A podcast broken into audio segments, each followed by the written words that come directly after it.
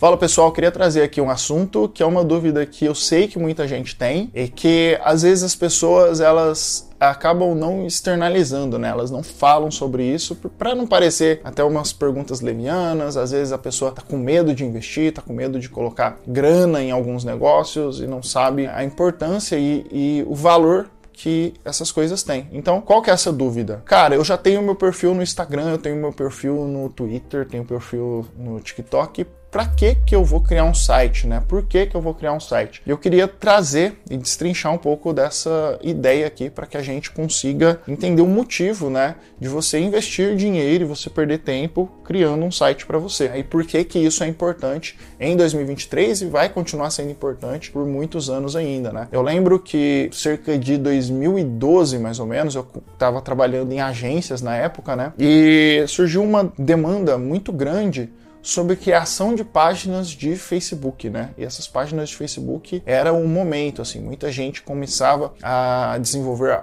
páginas no Facebook altamente diferentes e tinha interatividade, que você tinha alguns códigos lá do próprio Facebook que você conseguia colocar algumas coisas dentro dessas páginas. E eram coisas que assim, era muito diferente, porque a ideia que a gente tinha até então de comunidade, né, era das comunidades do Orkut, que era um perfil muito diferente das páginas corporativas no, no, Facebook. Então, foi um movimento que confundiu muitas pessoas. Eu lembro que naquela época tinha uma agência, né, que até então era a agência maior do Brasil, era a maior referência, que era a agência África, e chegou um momento que os sites da agência África, né, eles sempre foram muito icônicos para quem trabalhava no, no meio da, do digital, era sempre uma referência. Chegou um momento que o site da África cortou o site deles e transferiu o domínio africa.com.br, se não me engano era isso, para a página do Facebook. Então você digitava lá e ia direto para a página do Facebook. Foi um boom no momento, né? Todo mundo pensou, poxa, a partir de agora os sites estão realmente morrendo, né? A importância dos sites é, ela está cada vez diminuindo mais, porque a facilidade de você criar uma página no Facebook em relação a um site, ela é muito bizarra, né? Você vai lá,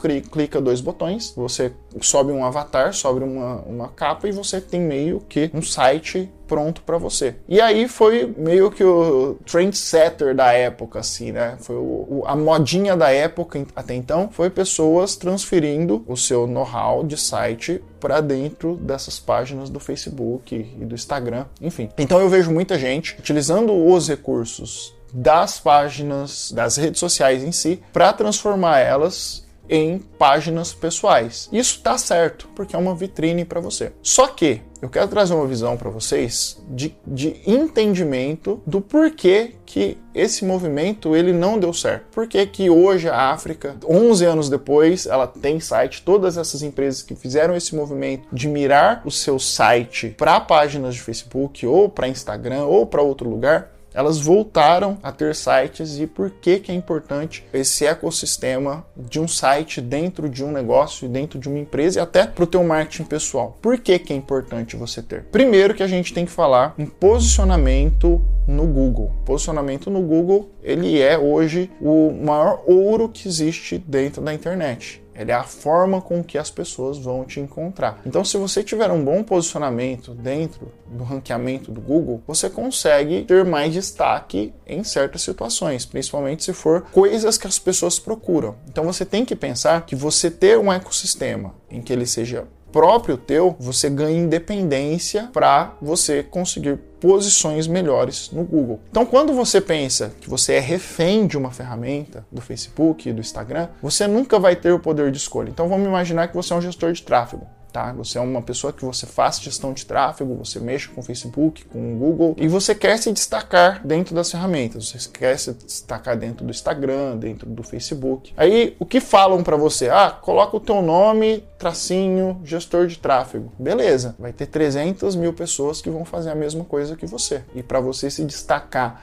dentro de uma ferramenta que ela trabalha com um algoritmo, e esse algoritmo ele é confuso, você não consegue ter uma independência, você sempre é dependente do que a ferramenta vai trabalhar. Então você colocar o gestor de tráfego na frente do teu nome ali, quer dizer que você vai ter mais trabalho em relação à pesquisa do Instagram ou do TikTok ou de qualquer ferramenta?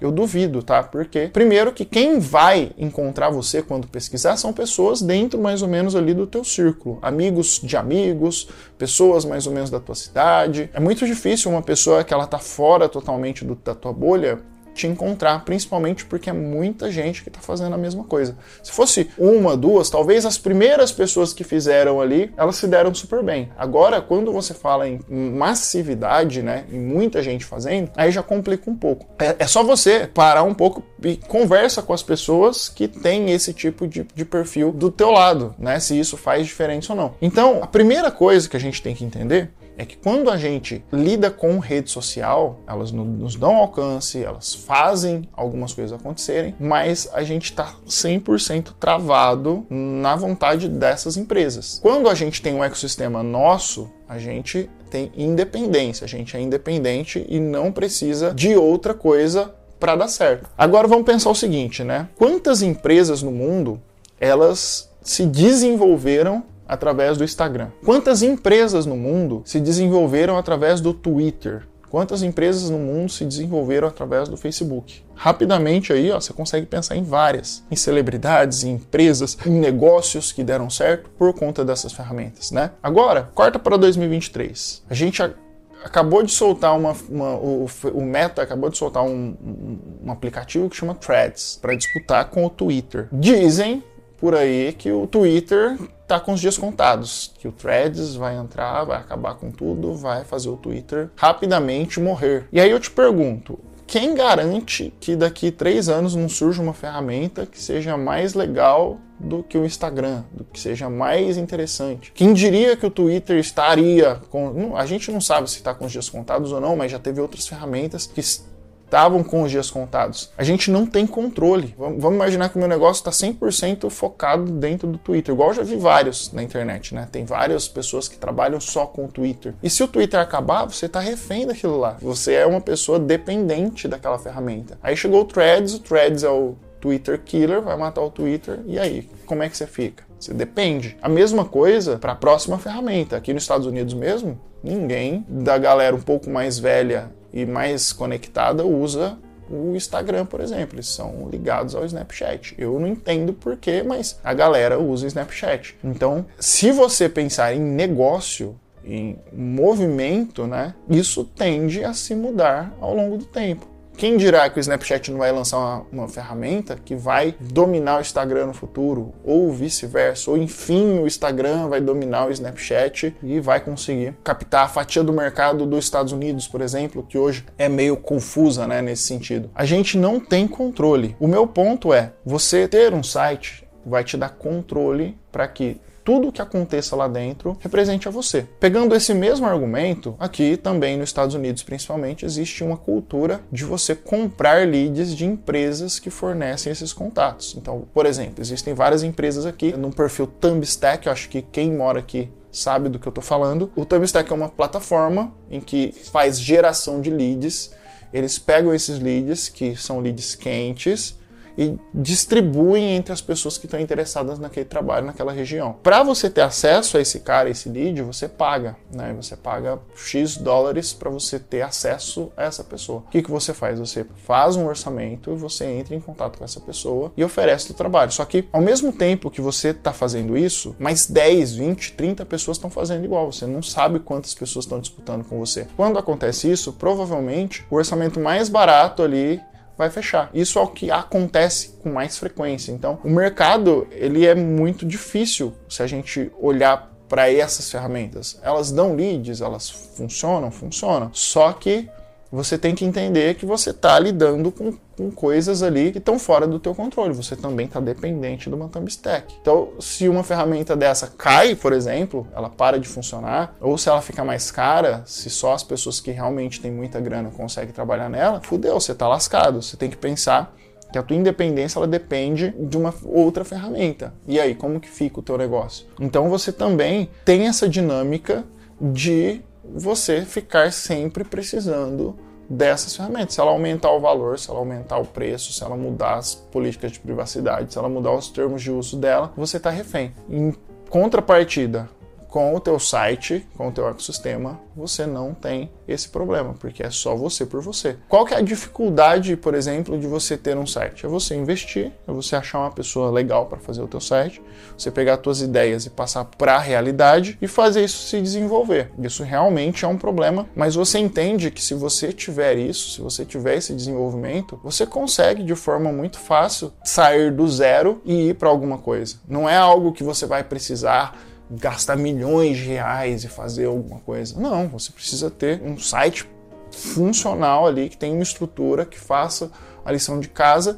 e que você consiga colocar isso na rua. Mas o grande erro das pessoas é achar que o site por si só ele vai fazer milagres, né? E não, para que você tenha resultado, você precisa investir grana, você precisa colocar tráfego, você precisa trazer pessoas para dentro desse, desse, ecossistema. E aí, quando você coloca na ponta do lápis o investimento que você faz num Thumbstack da vida ou para tráfego no teu site, que são leads, que são só teus, você consegue perceber que assim, aqui você está colocando dinheiro numa coisa totalmente indefinida e sem necessariamente uma direção. Aqui não. Você está colocando dinheiro em algo que vai ser só teu. O lead que chega no teu site, a não ser que ele pesquise, né? Ele tem o trabalho de pesquisar em outros sites, em outros lugares, ele é só teu, ele só está ali, ele está esperando você mandar o orçamento. Muitas pessoas não entendem essa diferença. E por último, né, que talvez seja o assunto aqui mais óbvio de todos, é que a questão de credibilidade. Uma coisa é você passar a tua rede social que todo mundo tem, todo mundo clica dois botões e tem uma rede social. Agora, para você fazer um site, já é um trabalho um pouquinho mais difícil, é um negócio que você precisa investir um dinheiro para ter, ou pelo menos se você for fazer por conta própria, você precisa investir um tempo ali. A pergunta que muita gente faz, e eu tenho certeza que você já fez isso, é: eu vou investir o meu dinheiro em quem não investe em você mesmo? Pensa nisso. A pessoa que ela está investindo o dinheiro dela, ela quer investir em algo mais certeiro, para ela ter um retorno mais certo. A maior insegurança do consumidor é ela investir o dinheiro dela em algo que não vai dar resultado. Como que você mede o possível resultado sem antes ter feito uma compra, né? Sem antes ter feito alguma coisa? Você olha pela embalagem, né? Você vê se a embalagem é bem feita, se é bonita, se é bem cuidada. Inconscientemente a gente faz essa pergunta. Cara, essa empresa investiu nela mesmo para tá vendendo o serviço dela? Então não tenha dúvida que a pessoa que vai contratar alguma coisa de você ela vai olhar para você primeiro. Né? Então, por exemplo, no meu caso, eu faço site. Primeira coisa que ela vai olhar para contratar um site de mim é olhar se o meu site está bom. Primeira coisa que ela vai olhar para você é se o seu portfólio é bom. Então, se você não investe em você mesmo, se você não coloca dinheiro em você mesmo, a pessoa ela perde credibilidade, porque ela pensa assim, cara, se nem ela investe nela mesmo, por que, que eu vou investir? Por que, que eu vou colocar o meu dinheiro nela? Isso é uma coisa que talvez eu tenha demorado muito para aprender na minha vida e que faz muito sentido, né? Você só tem retorno sobre as coisas que você investe em você mesmo, porque a percepção das pessoas é o que está na cabeça das pessoas. Então você tem que pensar que o teu investimento faz com que as pessoas olhem para você, elas entendam que você está disposto a fazer algo por você e por ela também. Isso é inconsciente, tá? Ninguém vai sair falando sobre isso por aí. É uma coisa que você tem que só observar e analisar. Você faz isso. Começa a observar próximas coisas que você for comprar, próximo restaurante que você for, próximo lugar que você for frequentar. Tenta trazer isso para tua consciência. Eu faço isso porque eu sei que aquilo lá é bem cuidado, é bem investido. E quando você vê isso, você dá mais credibilidade. A gente está falando aqui de credibilidade, tá? Então é isso. A percepção das pessoas ela vai mudar muito quando você tiver uma, um aspecto, uma aparência mais profissional, tá bom? É isso por hoje, pessoal. A gente se vê no próximo vídeo e até mais. Tchau, tchau.